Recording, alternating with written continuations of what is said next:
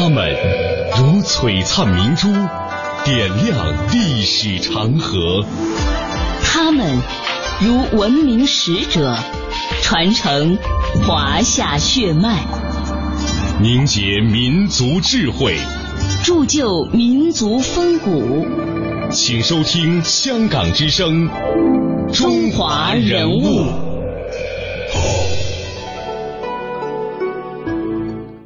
品读中华人物，启迪智慧人生。大家好，我是郑博。大家好，我是君阳。今天的中华人物呢，我们将和大家继续走进中国外交才子乔冠华。乔冠华是江苏省盐城市人，早年留学德国，获得哲学博士学位。在抗日战争时期，主要从事新闻工作，撰写国际评论文章。在昨天的节目当中，我们为您介绍了乔冠华走向中国外交才子这样的过程。在今天节目里，我们继续为您讲述他对中国外交的贡献。在朝鲜停战协议签订以后，仅仅过了九个月，一九五四年的四月，举世瞩目的日内瓦会议又召开了。这是新中国第一次作为五大国之一参加的国际会议。中国派出了以周恩来为首的近两百人庞大的政府代表团出席日内瓦会议。除了李克农、王炳南等知名人士之外呢，乔冠华也在其中。乔冠华随从周恩来在各国代表团中穿梭往来，挥洒自如。在会议期间起草整理文件，就是由他一个人承担的一个重要的工作。在外交当中呢，毛泽东赞赏乔冠华写的文章。在六十年代中期，一次主席给非洲一位国家元首写贺信，由于主席工作忙，要外交部的同志呢先负责起草初稿。写完之后，主席看了以后觉得并不满意，说文章硬如铁，读得满嘴血。随后呢，主席点名要乔冠华来重写。在世界上引起重大反响的1970年的五二零声明，当时呢是由于工作的关系呢，毛泽东授意乔冠华来起草。据说老乔受命之后，在他家当晚的餐桌上多摆了一瓶好酒，一个晚上就拿出了这篇气势磅礴文章的初稿。在毛泽东、周恩来的领导之下，新中国的外交事业取得了伟大的胜利，进入了最为辉煌的历史时期。同时，时势造英雄，乔冠华的外交生涯也进入到了人生的巅峰。一九七一年十一月，中国代表团正式受邀出席第二十六届联大会议。乔冠华紧急受命，欣喜异常。他废寝忘食地准备着联合国执行的各种文件和资料。当然，首要的一件事是他连续数夜赶出的出席联大的第一篇主发言稿。他还是老习惯，在吸雪茄烟和畅饮茅台酒之间凝思挥毫。乔冠华无比的振奋，思绪翩翩。回首三十年代，他在香港、重庆写国际评述何等的不易。他作为伍修权的副手，第一次出席联大控诉不可一世的美国，这又是何等的艰难。而今天呢，乔冠华要去联合国，第一次则是以联合国常任理事国代表团团长的身份去的。他将代表新中国八亿人民登上联大的讲坛，面对全世界畅所欲言，这是何等的翻天覆地，也是何等的扬眉吐气。在十一月十五日，美国时间上午的十点三十分，被大会主席马利克称之为历史性的时刻到来了。乔冠华带领着代表团走进了大会议的会议厅就座。也许是巧合，或许是有意的安排。中美代表团首次相逢是在联合国大会议厅的走廊里，在大会议场外铺着绿色地毯的走廊里呢，布什正在大厅边上的一张桌子旁打电话。当乔冠华走过他身边的时候，他伸手出来同乔握手。布什说：“早安，部长先生。”乔冠华微笑着回答：“早安。”这一次的会晤是友好的。当然，中国代表团的到来使曾经力阻中国进入联合国的美国人感到尴尬，而美方在这里与中国代表握手相见，的确呢要比会议大厅众目睽睽的正式场合之下要自然和轻松许多。当时，大队的摄影记者蜂拥而至，为中华人民共和国代表团坐上联合国席位拍下历史性的镜头。乔冠华坐在中国代表团排头第一位的席位上，他微笑着，是那种自信、潇洒又有点得意的微笑。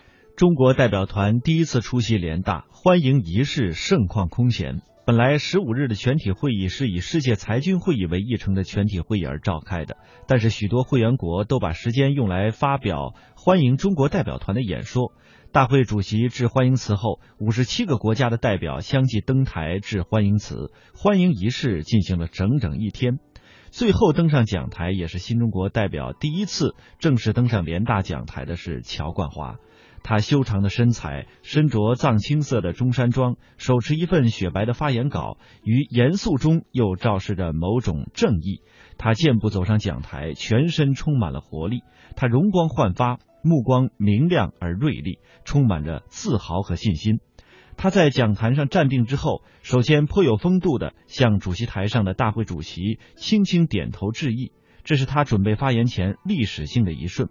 就在这一瞬间，全场突然于静默当中爆发出了雷鸣般的掌声。他和他代表的新中国受到了长达半分钟的欢呼。他两次高举起右手，微笑着向大会表示谢意。乔冠华在发言当中抨击了当时两个超级大国的霸权主义行径，谴责了前美国、日本政府制造两个中国的图谋，在裁军等问题上维护第三世界人民的利益。他立场坚定，旗帜鲜明。他在讲话当中有时会弓下身子，双手按在案前。他的语调中肯而略带严厉，使他的发言呢更有分量。当乔冠华发言结束的时候，热烈的掌声长时间的回荡在联合国大厅。恢复中国合法席位的二十二个提案国及许多其他国家的代表围绕着他，向他频频握手表示祝贺。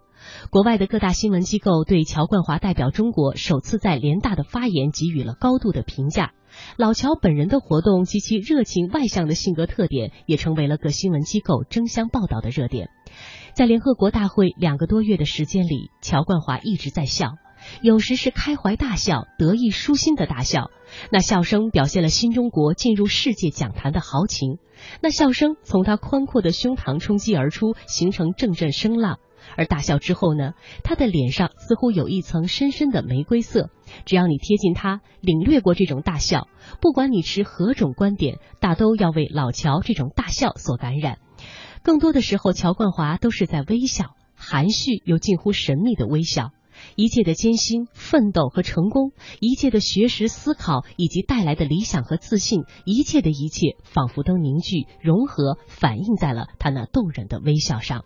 接下来，我们将和大家听到一段非常珍贵的音频。在音频当中呢，有乔冠华出席联合国大会时的一种同期声，另外呢，还有像外交官周南等一些外交人士对于那段记忆的呃回忆。一九七一年，中国外交部收到了联合国秘书长吴丹发来的电报，邀请中国政府派代表团出席第二十六届联合国大会。七月时，毛泽东说过。不管是喜鹊叫还是乌鸦叫，今年都不进联合国。那么这次去不去呢？毛主席说这个不好啊，人家来电报了，而且是非洲兄弟们拿轿子抬我们抬进去的，你不去怎么对得起人呢？那确实是这样子。当时最积极的以坦桑尼亚这个为首啊，呃，这些新兴的。新独立的非洲国家都进入联合国了，改变了联合国的构成，所以美国不能操纵了，操纵不下去了。那么就毛主席亲自点名，就说：“呃，乔老爷去吧，他还不是懂好几个外文嘛。”十一月八日晚上，毛泽东接见了代表团成员。主席讲：“我送你们两句话。”两句什么话呢？一，这不入虎穴焉得虎子？因为当时中美没有建交，去纽约是帝国主义的心脏地带，所以这叫虎穴了。是不入虎穴焉得虎子？再有一句是阿庆嫂说的，要胆大心细，遇事不慌。毛泽东还专门指示乔冠华。在赴联合国之前，要先起草中国代表团在联合国的第一篇发言稿。我们一贯主张，任何国家不论大小，一律平等，和平共处五项原则将成为国与国之间的关系准则。任何国家都有权利决定自己的社会制度，任何国家都有权维护主权、政治和领土的完整。任何国家都无权利欺负另外一个国家，任何国家都无权对另外一个国家进行侵略、颠覆、控制、干涉和欺负。十一月九日，乔冠华收拾行李准备启程，然而还有一刻钟就要出发时。乔冠华似乎想起了什么。后来我说：“哎，不是准备要走了，怎么我爸爸不那个不出来了？还是不是还有什么东西忘记了？”后来我就推门站在门口，看见我爸爸一个人贴着我妈妈的那个相片，自己就在那儿这个喃喃自语啊。后来过了一会儿，又过了几分钟，他还是没走。后来我说：“我说爸爸该到时间该出发了。”然后他就他拿我看他拿了一个那个他兜里拿了一个那个白的手绢嗯，叠的整齐，他给你擦那个镜框呢。他给我妈妈擦镜框，擦完镜框，他走的那个房子边上又看了一眼我妈妈的那个照片，然后就头也不回，就一直走出我们家门。在首都机场，四千多群众举着热烈欢送第二十六届联大代表团的标语，欢送中国代表团。周恩来、叶剑英等领导也在机场与代表们握手告别。乔冠华的此次出行，不仅国内重视，国外媒体也是倍加关注。有记者为了和代表团搭乘同一航班，事先打听到代表团的行程，买了头等票，在飞机上等待。乔冠华一出现，就在当场采访。我父亲这人还是挺呃挺风趣的，他就说各位都是那个飘飘欲仙吧，这个来去自由。后来有记者不止一个记者问他，就是呃您是否是否对这个中国加入这个联合国感到突然？我父亲说一点儿也不突然，这是水到渠成，就是中国呃加入联合国。是这个迟早的事儿，就是联合国总不能老把这个呃中国这么样一个大国排斥在外吧？就像鸵鸟一样，就是你们把这个鸵鸟的头往沙子里头钻，越钻越深，实际上就是越来越被动。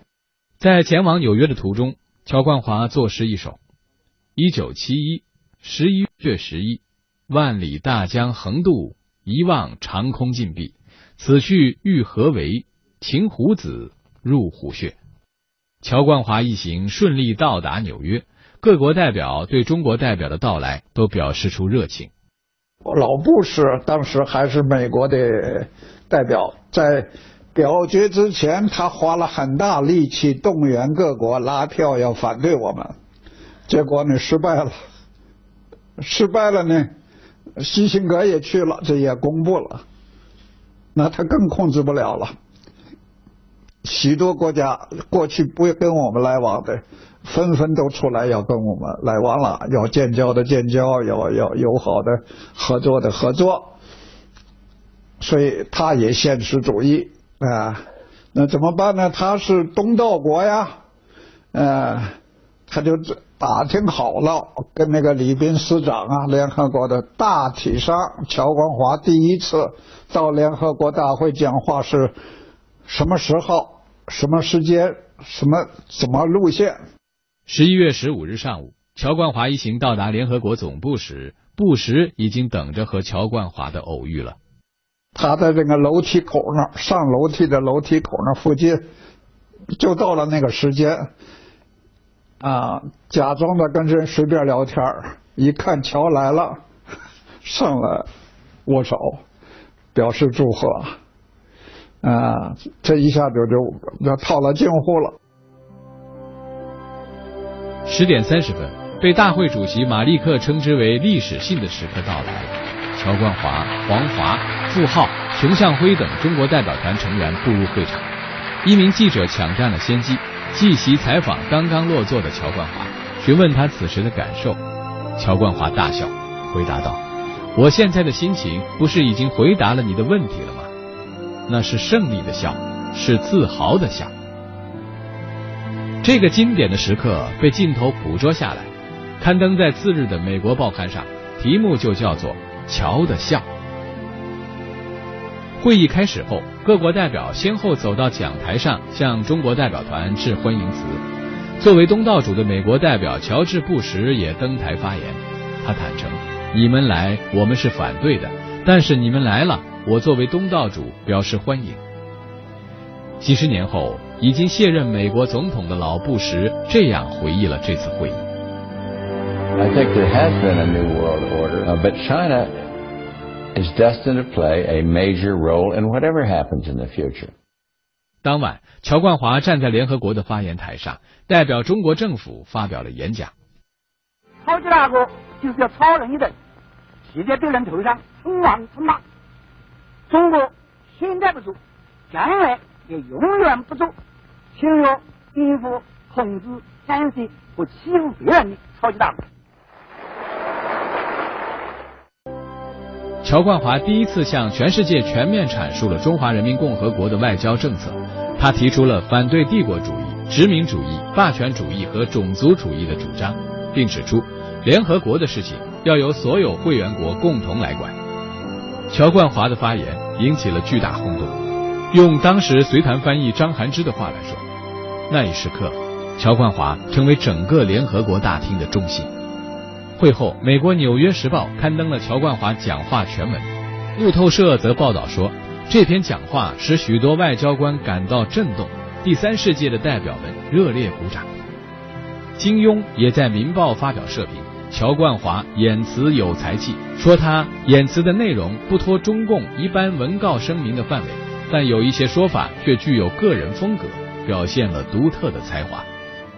那是一个联合国的这个中国日，讲话以后啊，起了轰动的效应。啊，各国代表都过来去跟乔老爷握手祝贺。他就说：“你看我的手都肿了，手都握都握肿了。”后来他说的，这个每一个人伸过来的手我都握，到最后手都肿了，但是我还要握手。他说：“因为人家是这个冲着中国，冲着中国人民来的。”在联合国的精彩亮相后，中国代表团参与了接下来的联大会议。会议进行期间，印巴战争爆发，巴基斯坦军队节节败退。美国由于不希望看到东巴基斯坦分裂出去后，苏联势力称霸南亚次大陆的局面，竭力想促成停火。而苏联代表马利克却想尽办法拖延表决，他们想拖到东巴基斯坦首府达卡陷落，印度占领东巴，到那时，联合国做出的任何决议都将成为一纸空文。此时，拥有否决权的中国代表团以及代表团团长乔冠华的态度，成为全世界关注的焦点。安理会那个座它是个马蹄形啊，他要发言的话，前边有一个玻璃玻璃杯子，这都是拿着铅笔敲敲敲，当当当啊！主席说是呢，谁谁谁发言，他一敲要发言，对面马利克马上就制止，也敲，说是。我们事先商量好了，跟主席大家都不发言，不能同意中国代表团发言。这乔冠华火了，说是我作我中国作为安理会的常任理事国的发言权，没有人能够剥夺。结果这个安理会就炸了，嗯，这个大家都站起来了，要是没法开下去了。会议主席只得宣布暂时休会，并承诺下午让乔冠华第一个发言。乔冠华中午一边吃饭一边改写稿子。然而，在下午的大会上，苏联代表仍然在拖延表决。他说：“我认识你马利克，苏联代表叫马利克，多少年了？你的脾气怎么老没改呀？那你改一改好不好啊？这是，嗯。”你不让我们发言没有道理嘛？你要有话讲，你可以讲嘛，迟一点、早一点呢，都可以嘛。嗯，但是呃，大家都有平等的发言的权利嘛，等等，说到了他一通。乔冠华讲话里还有上一句比较厉害的，他说：“如果这这这个这个联合国现在搞成这个样子，以后还要联合国干什么？只有两个超级大国，再加个秘书长不就够了？”那意思是你们三个人商量好了，就就就就就这么可以霸道的。看下去，说我看那个 Waldheim 联合国的秘书长一听这话，脸哗一下就红了。乔冠华舌战马利克成了各大报纸当时的热门消息。从一九七一年率中国代表团重返联合国，到一九七二年接待尼克松访华，起草中美上海联合公报，再到一九七四年陪同邓小平参加联合国第六届特别会议，乔冠华的身影频频出现在国际外交舞台。他见证中国外交开创新纪元的同时，自己的事业也达到了新的高峰。人物穿越时空，人生启迪智慧，人文润泽心灵，人性彰显力量。香港之声，中华人物，为你细数那些被历史记住的名字。似水流年，弹指一挥间，乔冠华已由一个风流倜傥的英俊少年变成了腰背佝偻的老年人。他最后患上了肺癌。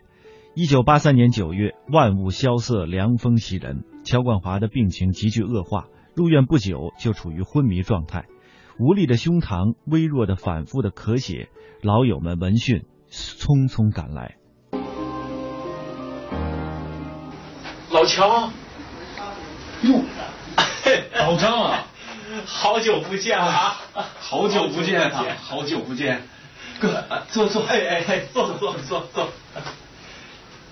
哎，哎，呃，身体怎么样啊？嗨，这不在家养病吗？哎，我说老乔啊，啊，你这准备养病，还开什么笔呀？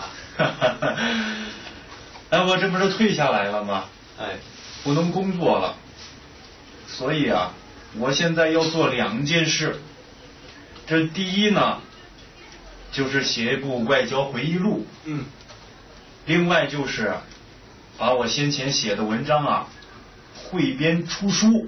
哈哈哈哈哈！好啊，我支持你。嗯，好。他这个，他这个一生当中在外交史这一段历史啊，很值得把它写一写。我们大家都非常赞成，非常同意的意见。大家都希望他能够早点、抓紧时间完成这个事情。他说他要对这个他所遇到的这一些呃对手啊，呃做出自己的评价，但是都很遗憾就没有这个提纲有，但是就没有具体的内容，就是他的这个病。呃，后来这个反复发作。刚才大家所听到的这段音频呢，是晚年乔冠华的两个心愿。话说，在一九八三年九月二十一日，夏衍来了，那是乔冠华相交近半个世纪又十分敬重的老友。一声低压的呼唤，使老乔睁开了眼睛。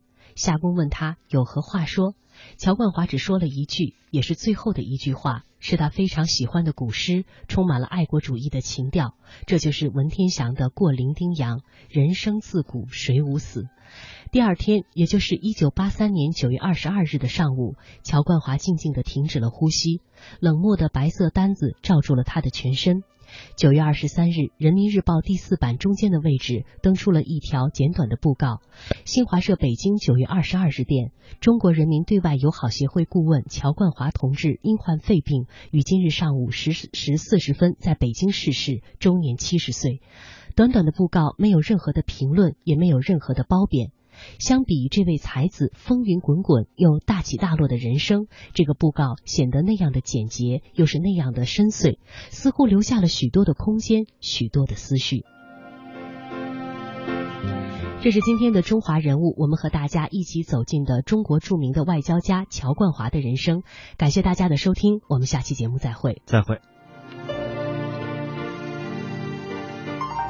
人物穿越时空，人生启迪智慧，人文润泽心灵，人性彰显力量。香港之声，中华人物，为你细数那些被历史记住的名字。